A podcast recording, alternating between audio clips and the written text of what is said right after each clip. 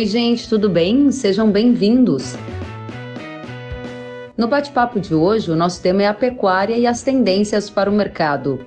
O convidado é o consultor de agronegócios do Itaú BBA, César de Castro Alves. Segundo ele, no cenário atual, o mercado paga prêmio para o boi jovem e no futuro haverá deságio para o boi velho. Com a frase, ele dá a dica do que vem pela frente no Brasil. Este episódio foi gravado no dia 24 de agosto, em uma live transmitida via Instagram. Compartilhe o conteúdo pelas redes sociais e para outras atualizações, siga kellen.severo.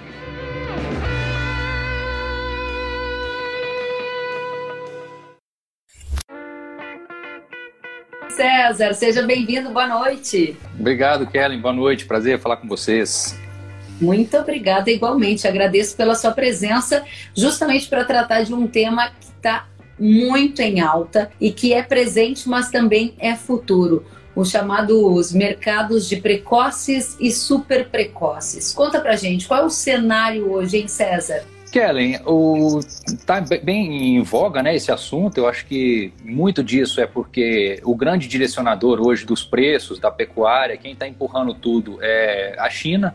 A China ela quer animais que tenham até 30 meses de idade, né? Ou seja, são animais relativamente novos, perto de do que a gente ainda produz um pouco, né? Claro que a gente tem animais até bem mais jovens, abatidos aí até 24 meses, abaixo até uhum. disso, mas ainda tem aqueles acima de 36 meses. Então a gente nota, primeiro, uma premiação boa por esses animais, né? Quem tem hoje essa mercadoria está é, tá um poder de negociação muito bom com os frigoríficos.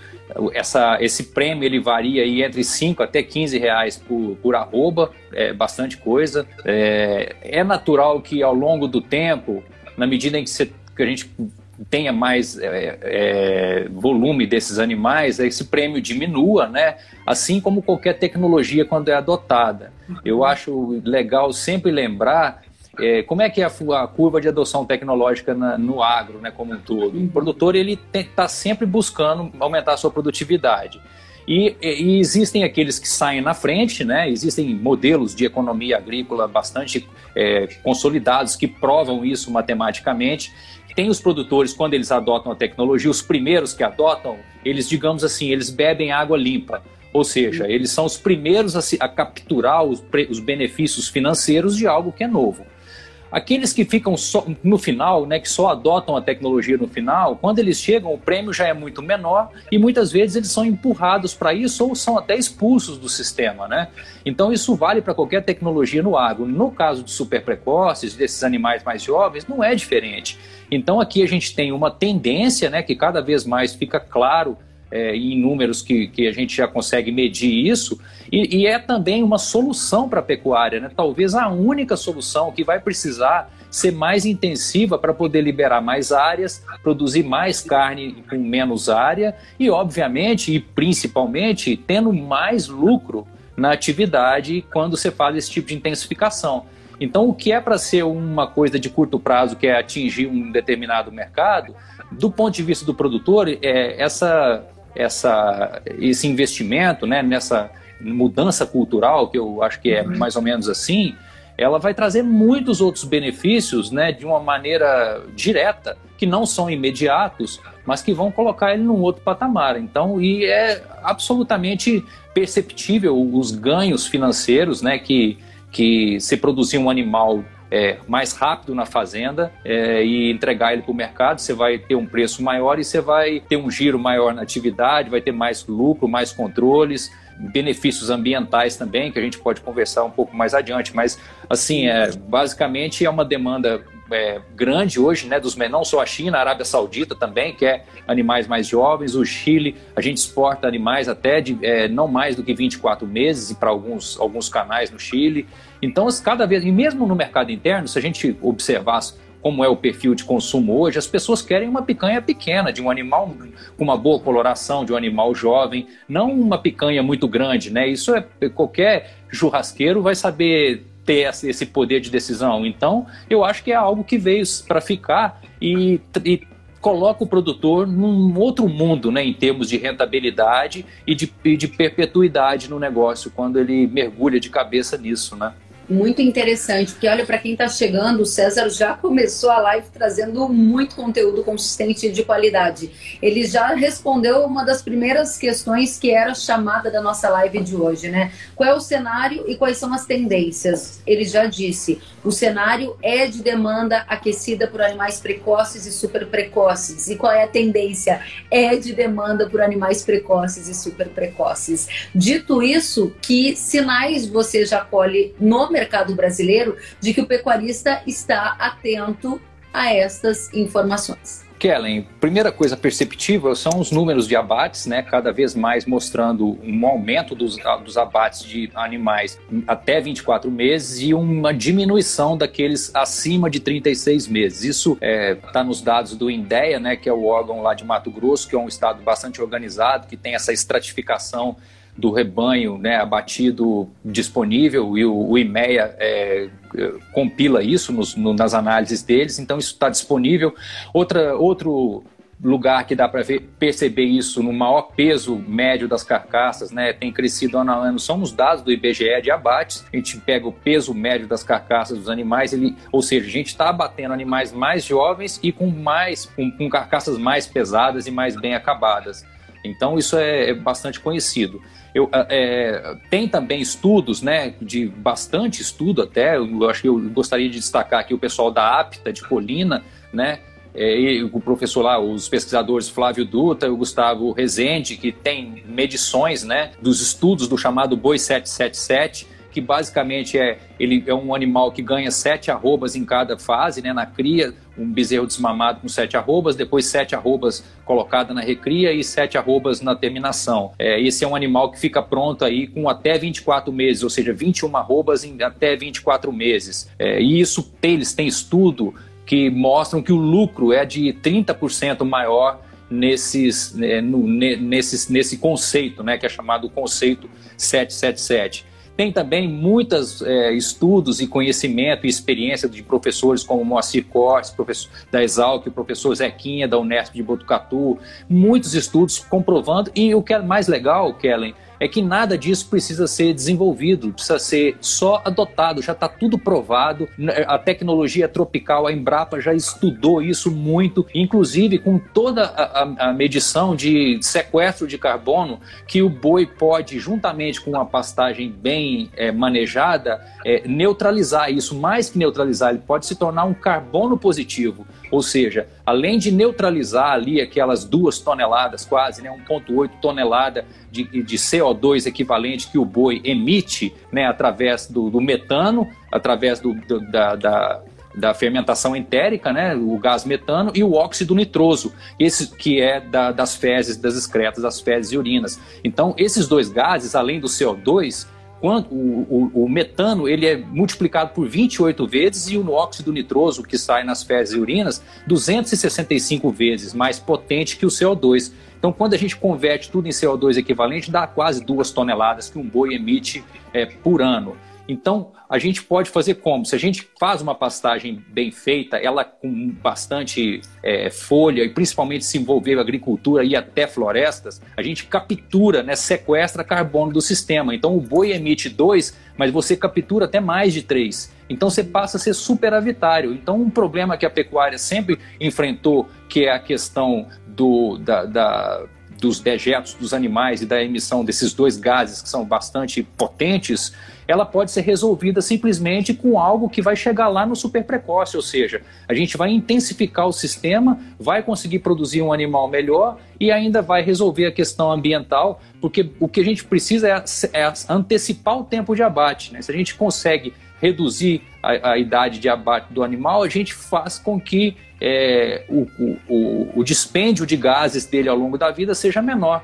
E aí a gente consegue produzir mais na mesma área, o produtor ganha mais e é um, um balanço todo que se completa, né? Então, veja, a gente começa com uma tendência para buscar um animal que tenha um prêmio que o mercado deseja mais hoje. E quando e, e de quebra a gente ganha mais lucro no sistema e até a solução definitiva para o problema ambiental da pecuária, que é essas emissões desses gases que são bastante potentes quando comparado com o CO2. E a gente tem um espaço enorme para isso e está tudo pronto já foi tudo estudado pela Embrapa. Os produtores que saem na frente naquela curva tecnológica que eu falei, eles já têm tudo isso medido, né? Muitos casos de fazendas no Brasil que já adotam sistemas mais intensivos e a gente observa efeitos imediatos nisso. E da ótica dos agentes financiadores do agro, todo mundo quer mais hoje esses casos de produtores mais organizados e que conseguem capturar é, esses benefícios desses investimentos. Então, é por aí. Mas aí onde é que está o gargalo? Porque você disse que o mercado está pagando de 5 até 15 reais por arroba a mais do que o boi comum. Você está dizendo que além do benefício de é, intensificar, produzir um animal melhor, antecipar o tempo de abate, todas essas questões, tem uma consequência positiva que é a do chamado boi verde, né? Você acaba tendo efeitos colaterais positivos em sustentabilidade, questão ambiental, que podem se reverter no futuro até em melhores condições de crédito. Se essa tríplice aliança aí está funcionando bem, por que, que não tem mais gente fazendo isso? Kellen, não tem mais gente fazendo isso porque não é tão simples, né? É, primeira coisa, que os pecuaristas, até essa é uma constatação de estudos e pesquisas do professor Moacir Corsi, é, muitos pecuaristas não gostam de anotar nada. Começa por aí. Esse, esses sistemas mais intensivos, eles, eles exigem um controle muito apurado, principalmente do manejo da pastagem, da altura de entrada, altura de saída dos animais, pesagens dos animais para que você possa medir o ganho de peso, ou seja, não existe fazer um sistema rotacionado, um sistema intensivo, sem uma balança na fazenda. Então, o produtor, ele muitas vezes o pecuarista também não é tão familiarizado com, com a agricultura. E, é, e é, ajuda demais no processo quando você traz a agricultura para dentro do sistema, seja para melhorar o solo, que vai virar uma pastagem, ou seja para produzir um volumoso que depois vai entrar como oferta de, de forragem para o forragem ou grão para, o período seco, que é o grande, a grande dificuldade desses modelos de intensificação. Porque quando a gente libera mais área na fazenda, nas águas vai muito bem, mas chega na seca, falta pasto. Então você precisa produzir algo uma forragem uhum. ou um grão volumoso, até tem opções bem baratas dessa produção para fornecer para os animais no período seco. Então, quando essas coisas são feitas é, é, integradas, o resultado ele vem, mas não é tão simples. É muito comum os produtores tropeçarem no começo de perceber um grande aumento na possibilidade de colocar mais animais, né? Ou seja, aumenta a taxa de lotação, porque liberou a área dos animais zerados que vão para o confinamento, mas você não tem pastagem na seca para esses animais suportarem e continuarem ganhando peso. Então falta ou falta dinheiro para colocar boi, investe muito na pastagem e começa a sobrar pasto. Então, o que, que os nossos grandes conhecedores desse assunto né, preconizam é o produtor ir devagar e, e, e, e para primeiro conhecer como funciona né, o pecuarista, principalmente o pecuarista convencional que nunca trabalhou com agricultura ou que não é muito é, ligado a isso, para ele ir aprendendo gradativamente e inserir essa cultura em toda a propriedade, o que depende muito da equipe também, né? Não adianta nada toda essa teoria e uma medição se a equipe não ajudar. Então é importante, muito importante é, ir devagar e conhecer esse processo. Não é tão simples, mas é totalmente possível e muita gente já está fazendo hoje. E para quem já está mais avançado, né, na adoção de tecnologia, é bem fácil, tá? Eu diria.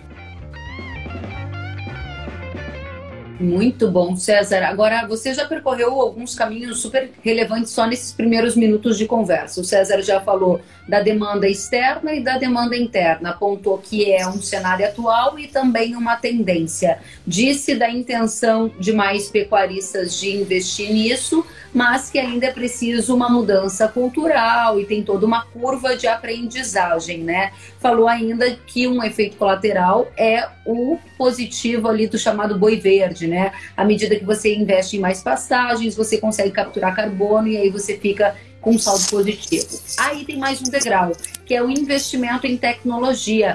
Mico pergunta aqui pra gente: falta investimento em tecnologia na área da pecuária? falta muito investimento.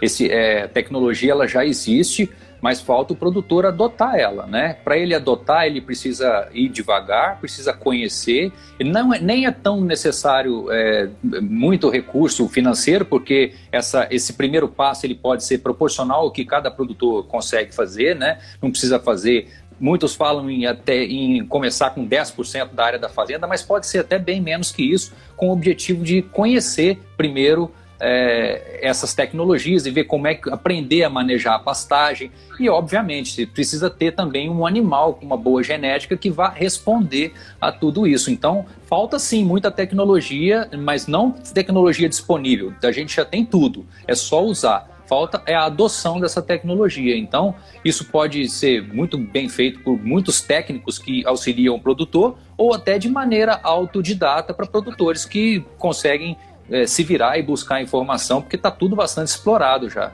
Muito bem, ou seja, tem a tecnologia disponível, agora tem que buscar essa tecnologia. César destaca genética, destaca manejo, e aí tem gente perguntando aqui: pois é, tem tudo para investir em animal precoce e super precoce, mas cadê o bezerro, hein? O preço está lá nas alturas. Como é que vai ficar a situação do bezerro nos próximos anos? Pergunta o Victor Bragança. Olha, eu acredito que o bezerro ainda vai ficar valorizado um tempo, né? Porque a gente começou o ciclo de retenção de fêmeas há pouco tempo, né? Desde o ano passado. Então é improvável que a gente tenha um aumento muito grande da oferta de bezerros rapidamente a ponto de desequilibrar esse mercado, derrubar o preço.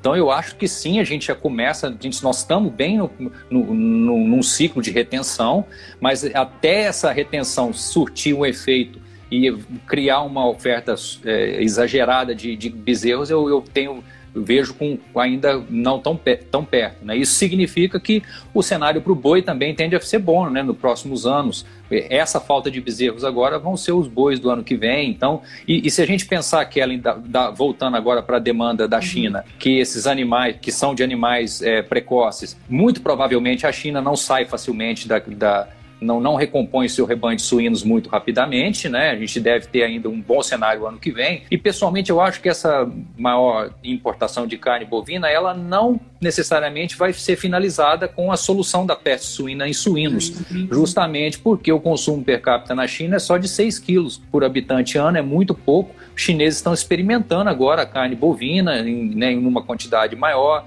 é um produto mais caro, que ele vai ocupando nichos então eu acredito que tem muito para crescer.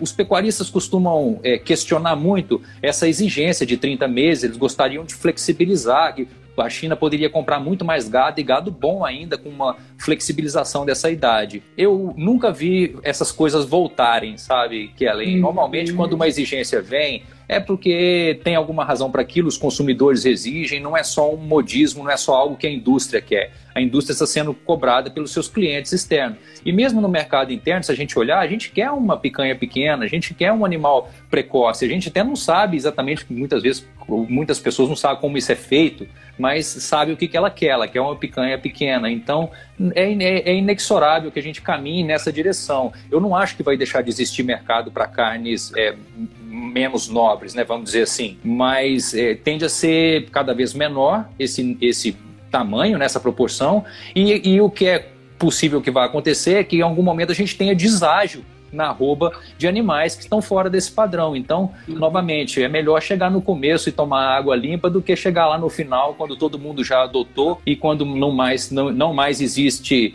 é, essa procura, porque isso vai virar um padrão, né? Sempre assim, isso aconteceu no setor de cafés também, a medida as pessoas experimentaram cafés melhores, veio o advento das cápsulas, todo mundo hoje sabe, né, o que é, que é a diferença de um bom, né, e, e de um bom e um ruim. Então ele não volta para trás. Então eu acredito que o produtor não pode ficar de fora disso. Muito bem. Aí o Joelson, que está nos assistindo, diz e que está nos ouvindo, ele diz que em Unaí, noroeste de Minas Gerais, o bezerro Nelore já está entre R$ 2.000 e 2.500 reais. E Joelson, a gente acabou de ver aqui o César nos dizer, ouvimos o César nos dizer que ele acredita que o preço do bezerro vai seguir firme, porque não vai ter oferta tão cedo para mudar essas tendências. A pergunta é: se eu vou pagar um preço de bezerro entre 2.000 e 2.500, como é que eu faço para tirar o retorno desse investimento em César? Porque tá caro. Olha, tem que fazer conta, tá? Eu não recomendo qualquer preço de bezerro em qualquer situação de maneira alguma. Aliás, eu tenho visto aí arroba de bezerro, né, acima de 330, 340 reais. A gente, qual que é a solução para isso? É um boi gordo muito valorizado no ano que vem. Isso pode acontecer ou não. Né? Se a gente tiver algum percalço no meio do caminho, se eventualmente a gente tiver um problema na exportação para a China, que é hoje o grande motor do, da produção, a gente teria problemas aí. Então, o produtor, como a gente não tem um mercado futuro suficientemente desenvolvido para muitos anos, que o produtor pode comprar o bezerro hoje e travar o boi futuro, infelizmente não dá para fazer isso, ele vai ficar exposto aí a uma eventual trocada de perna. Mas, de, voltando, novamente, o cenário é bom para o ano que vem. A gente deve ver, sim, o boi bastante valorizado, porque é a escassez atual de animais bezerros, né? Então, mas, Kellen, cada dia a pecuária ela é difícil passar um ano sem um grande susto, né? A gente teve uhum. muitos sustos nos anos passados. É, é um risco alto. É, aliás, é o, talvez o maior risco hoje né, da pecuária. É o alto nível da reposição e a dependência de um boi valorizado lá na frente. Essa é uma é algo é, para isso que o produtor precisa adotar mais tecnologia, para ele conseguir adicionar mais lucro na, no sistema dele e, e, garantir a sobrevivência nisso e não mantendo esse animal por muito tempo e, e, e comendo, vamos dizer assim, o lucro sem que ele perceba até. Pois é, você é representa aqui também o Itaú BBA, né? E a gente vê que as taxas de juros estão um dos mais baixos patamares da história. Ouvi também dizer que boa parte desse dinheiro está buscando retorno e rentabilidade lá na pecuária. Os novos entrantes estão aquecendo o mercado do bezerro e essa é uma curva que você acha que veio para ficar? Olha, eu a gente acredita que o juro não deve subir, né, me incomodar, porque por várias razões, tá? Eu não posso entrar nessa seara de macroeconomia, uhum. mas o juro ele deve ficar baixo por algum tempo. Enquanto isso acontecer, o dinheiro vai buscar oportunidades e a pecuária é uma boa oportunidade, não só por causa do momento dela, mas pelo, pela, pelo fato de ser mais estável, né, menos sujeita a perdas como uma, uma lavoura, por exemplo, é muito diferente. Uhum. Então tem sim bastante dinheiro de fora vindo, isso de certa forma inflaciona a cadeia e dificulta a vida dos profissionais que estão no, na atividade, no, no, jogo. Mas é uma, acho que é uma, é uma consequência, né? Eu, eu acho que o mercado ele é totalmente livre e funciona bem assim muita gente está vindo porque os preços estão bons, obviamente quem está entrando está um pouco iludido pelas rentabilidades é, muito expressivas que a gente está vendo esse ano, porque são animais que foram comprados com preço muito baixo ano passado, né, bezerros muito baixos, e a gente agora está num patamar muito mais elevado, então isso acaba atraindo também capital de fora, né, de quem não é da pecuária mesmo, para atraído por essas taxas, né? Porque afinal de contas, mesmo com sendo mais conservadora, a pecuária ainda dá muito mais do que esses 2% ao ano aí, que, que é a oportunidade que os rentistas têm.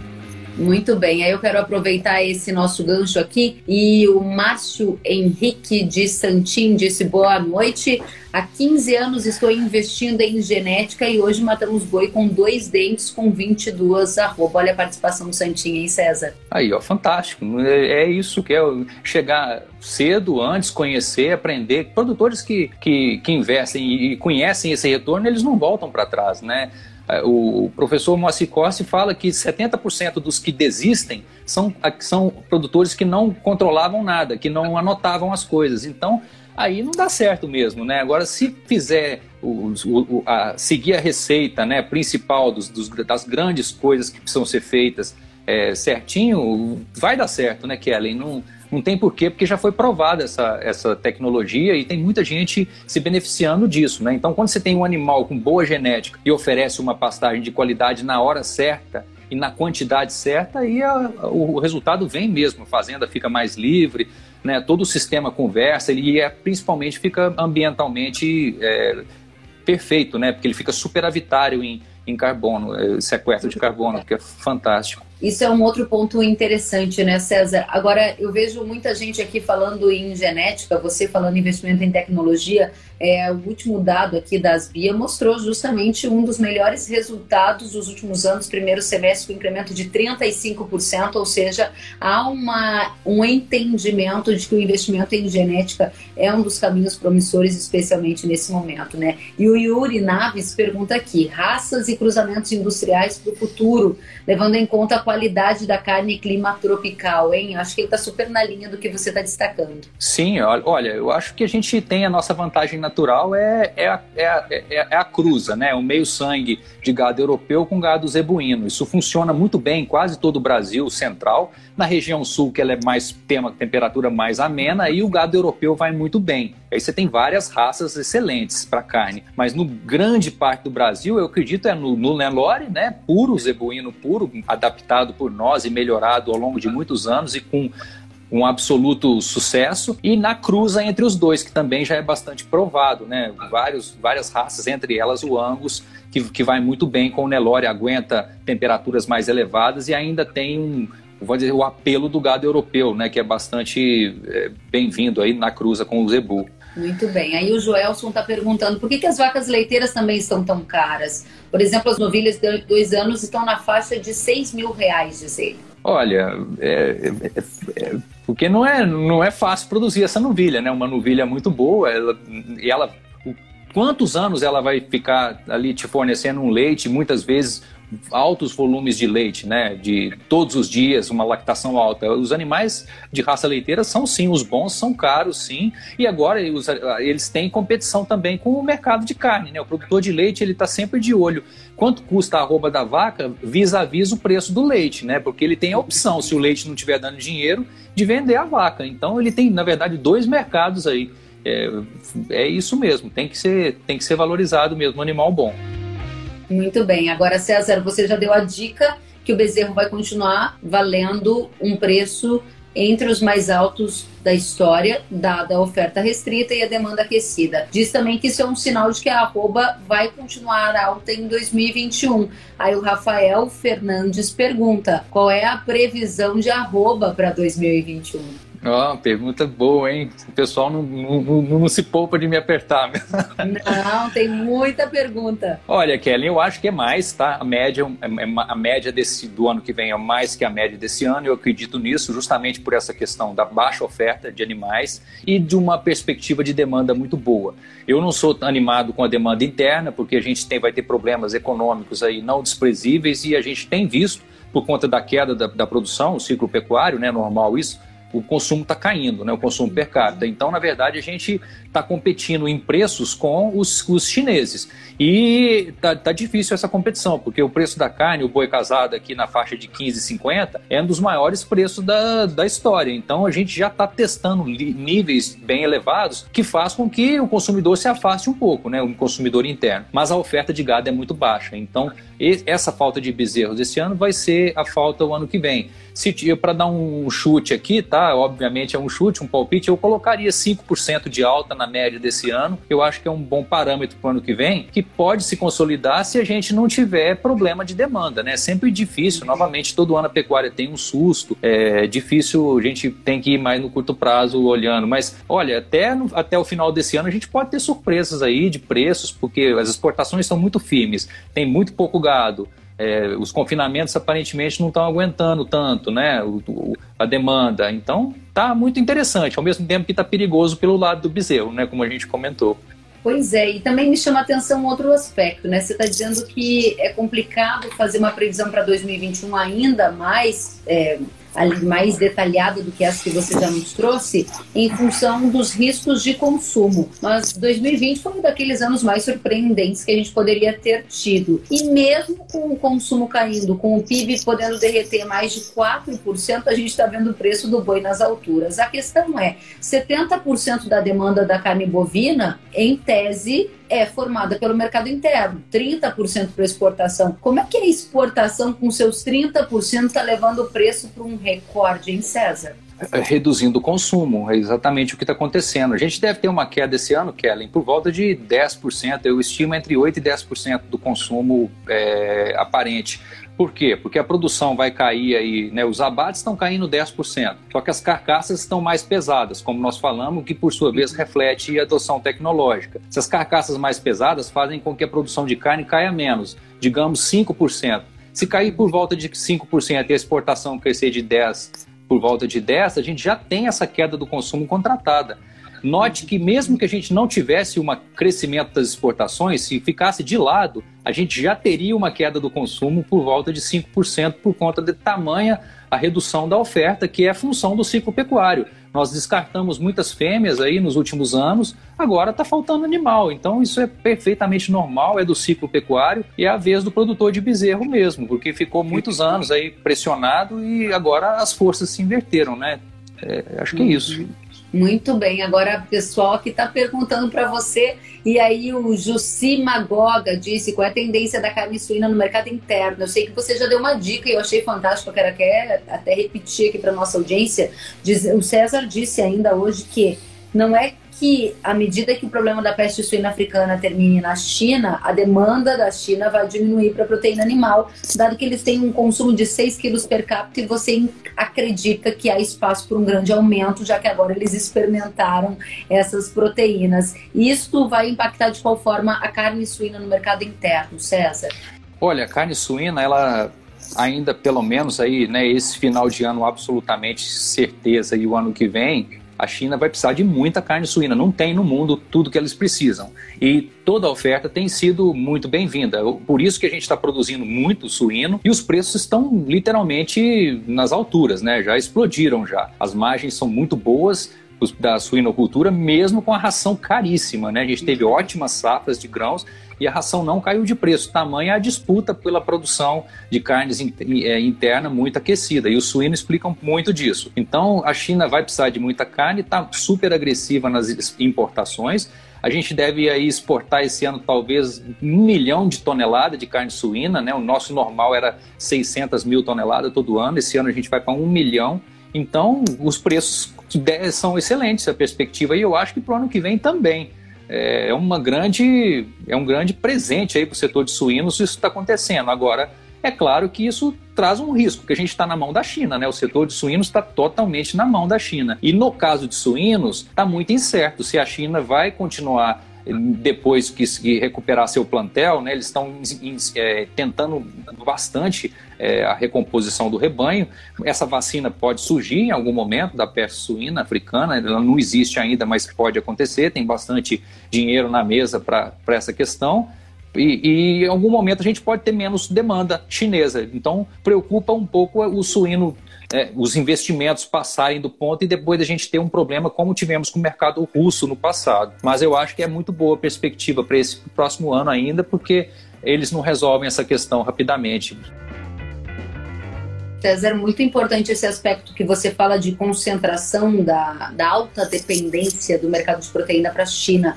Isso também está acontecendo no mercado de pecuária, ou seja, a gente está falando aqui de bezerro em alta, Estamos falando em boi ainda firme para 2021, falando do perfil de animal que a China demanda, que é o animal mais precoce. Você também disse que, claro, que Arábia Saudita, Chile também demandam e que o mercado doméstico está demandando. Mas, majoritariamente, quem aqueceu o mercado de exportação brasileiro em 2020 foi a China.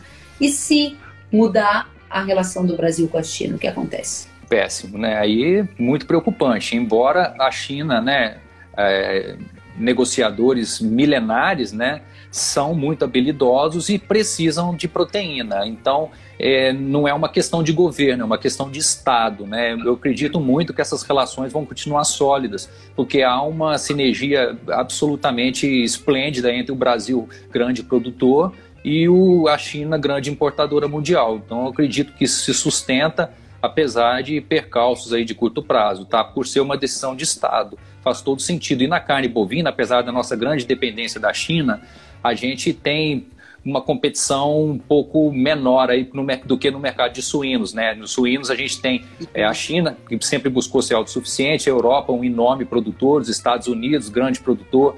Em carne bovina tropical e com potencial de crescimento, de resposta rápida e, sobretudo, com uma arroba baixa, só, só existem nós sul-americanos. E os nossos concorrentes, Argentina, Paraguai e Uruguai, são muito pequenos perto de nós e Argentina e Paraguai, que são mais os preços que competem conosco aí, mais próximo de 40 dólares arroba, eles têm limitações de naturais, né, de área. Então, eu acho que o Brasil continua soberano, porque a gente produz em carne bovina, porque a gente produz é, relativamente barato o que o mundo deseja e com um enorme potencial de capturar muito mais benefícios disso, seja produzindo um animal mais jovem ou vendendo muito bem os grandes benefícios ambientais que a pecuária pode entregar. Eu estou gostando muito dessa conversa porque está muito claro, né? O César, ele de uma maneira muito simples disse para gente o caminho todo, né? Do cenário, das tendências, os sinais, para onde vai, o que tem disponível e os benefícios, né? E ainda projetou para 2021 que vem aí de preço de bezerro de boi super completo e eu não poderia deixar de encerrar o nosso bate-papo com a cereja do bolo, digamos assim, que é o que você acabou de dar a dica, que é o ganho colateral, ou seja, o ganho de crédito de carbono. A gente está no mercado que fala demais de meio ambiente. O sistema financeiro entrou nessa discussão e, inclusive, eu sei que você participa de comitês de crédito e eu quero saber como que isso está pesando na hora de decidir se o brasileiro pecuarista vai ter juro mais alto ou mais baixo. Essa história socioambiental bem resolvida na fazenda traz financiamentos mais baratos, César? Traz, sim. Imediatamente, um produtor que já está mais avançado nessa história, ele tem controles melhores, ele tem, ele tem condição de contato melhor. Isso tudo é percebido pelos agentes financiadores, não somente os bancos, né, todos os agentes financiadores, como algo diferente. E esse produtor ele tem, obviamente, muito mais facilidades, né, com todos os seus potenciais financiar. A pecuária ela depende, em geral, muito pouco né, de financiamento, ela caminha bastante sozinha. E, aliás, aí também tem bastante oportunidade de trazer mais agricultura para dentro do sistema, e aí, em geral, as coisas caminham juntas, né? Mais agricultura, mais intensiva em capital, o produtor precisa de mais crédito. Então, quando tudo isso já está dentro do mundo da pecuária, fica totalmente possível de, de ter um, um, bom uso do crédito, medir bem isso e ter uma boa governança e, e, obviamente, acessar taxas menores, né? Isso é absolutamente amarrado. E é importante que não fique para o final da curva, né? Lá no final, quando todo mundo já, já faz aquilo, começa é, todos os, os, agentes começam a olhar de uma maneira mais negativa para quem está fora, né? Para quem não tem o um mínimo, né? Não dá para imaginar hoje uma, um produtor de, de de pecuária que querendo fazer uma intensificação e não ter uma balança na fazenda, como é que ele vai medir os ganhos? Então, é, tem muito para a gente melhorar aí e o produtor ele vai captura benefícios diretos. Na hora que essa, essa toda essa história do, dos green bonds e dos créditos verdes e essa, esse mercado de carbono ficar mais uhum. desenvolvido, quem tiver superávit vai imediatamente entrar no mercado vendendo. Isso vai ter valor, eu acredito muito nisso, porque o mundo está disposto a pagar por isso. A gente só precisa contar uma boa história e provar que a gente está entregando isso. A gente tem tecnologia para fazer, para medir, está tudo provado. Então, é, acho que é só uma questão de conscientização. É, cuidado, né, ser bastante cuidadoso e perseguir a excelência, Kelly. Não tem outro jeito, né? E é possível fazer. Eu acredito muito nisso. Você falou em excelência. Quero dizer que estamos aqui recebendo vários comentários dizendo muito mesmo, excelente entrevista, excelentes comentários. César Sancho está dizendo aqui Excelente, César, parabéns. EPM Consultoria, bela entrevista, parabéns. Há 10 anos discutimos se só o Brasil poderia atender a demanda crescente chinesa. A hora chegou. É um risco? Sim, mas para ambos os lados. Marcela também está aqui comentando, Franciele, José Paulo, Bruno, o, o Tiago, gente de todo o Brasil aplaudindo, agradecendo pelas suas informações. E para mim, como jornalista, eu gosto sempre da palavra, da frase, do conceito-chave. E dentre tantas as qualificadas informações que você nos trouxe, gostei especialmente de uma que diz assim: haverá prêmio para o boi jovem, mas haverá deságio para o bom velho. Esta é uma tendência que veio para ficar, é uma mudança de vida, disse o César. César, excelente. Agro Sabendo também está dizendo parabéns. Sérgio Bartman dizendo muito bom. Muito obrigada pela confiança aqui no nosso trabalho e por trazer uma mensagem tão qualificada para nossa audiência. Obrigado, Kelly. Um prazer enorme falar com você. Um debate sempre de alto nível, né? Super rico. É, eu não sou especialista nesse, nesse assunto, tá? De produção de super precoce, mas esse é um assunto fascinante e que cada vez que eu estudo um pouco mais, eu acho que ele se amarra ao para onde a gente está indo. Então todo uhum. mundo deseja isso, é possível fazer. Eu acho que a gente tem muito papel de ajudar o, o produtor que se interessa por isso a conseguir, porque é possível e vale a pena e é lucro, é dinheiro no bolso que, que se reverte. Essa era a pergunta que faltava para a gente encerrar. Dá dinheiro? Claro que dá, absolutamente. Olha, tem casos de sistemas que saem de 5 arrobas por hectare para até 50 arrobas. Olha o, o, salto disso. Então não é só um aumento de produtividade, é um aumento de produtividade acompanhado de lucratividade, que faz todo sentido. Excelente, César Castro, muito obrigada. Quero aqui dizer que Gelmira está dizendo live muito boa, Pedro dizendo parabéns, Acro Barroso dizendo parabéns, Cleiton e assim por diante. Todo mundo parabenizando você e o excelente conteúdo para a gente começar assim a semana animada. César, volte mais vezes. Obrigada a você, obrigada ao Itaú BBA. Prazer compartilhar destes minutos, dessas horas contigo. Obrigado, Kelly. Obrigado. Agradeço em nome do Itaú BBA. Um abraço. Obrigada.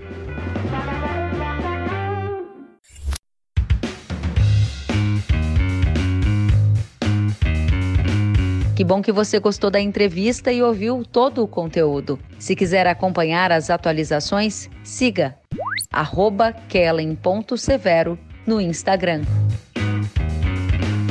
Até a próxima!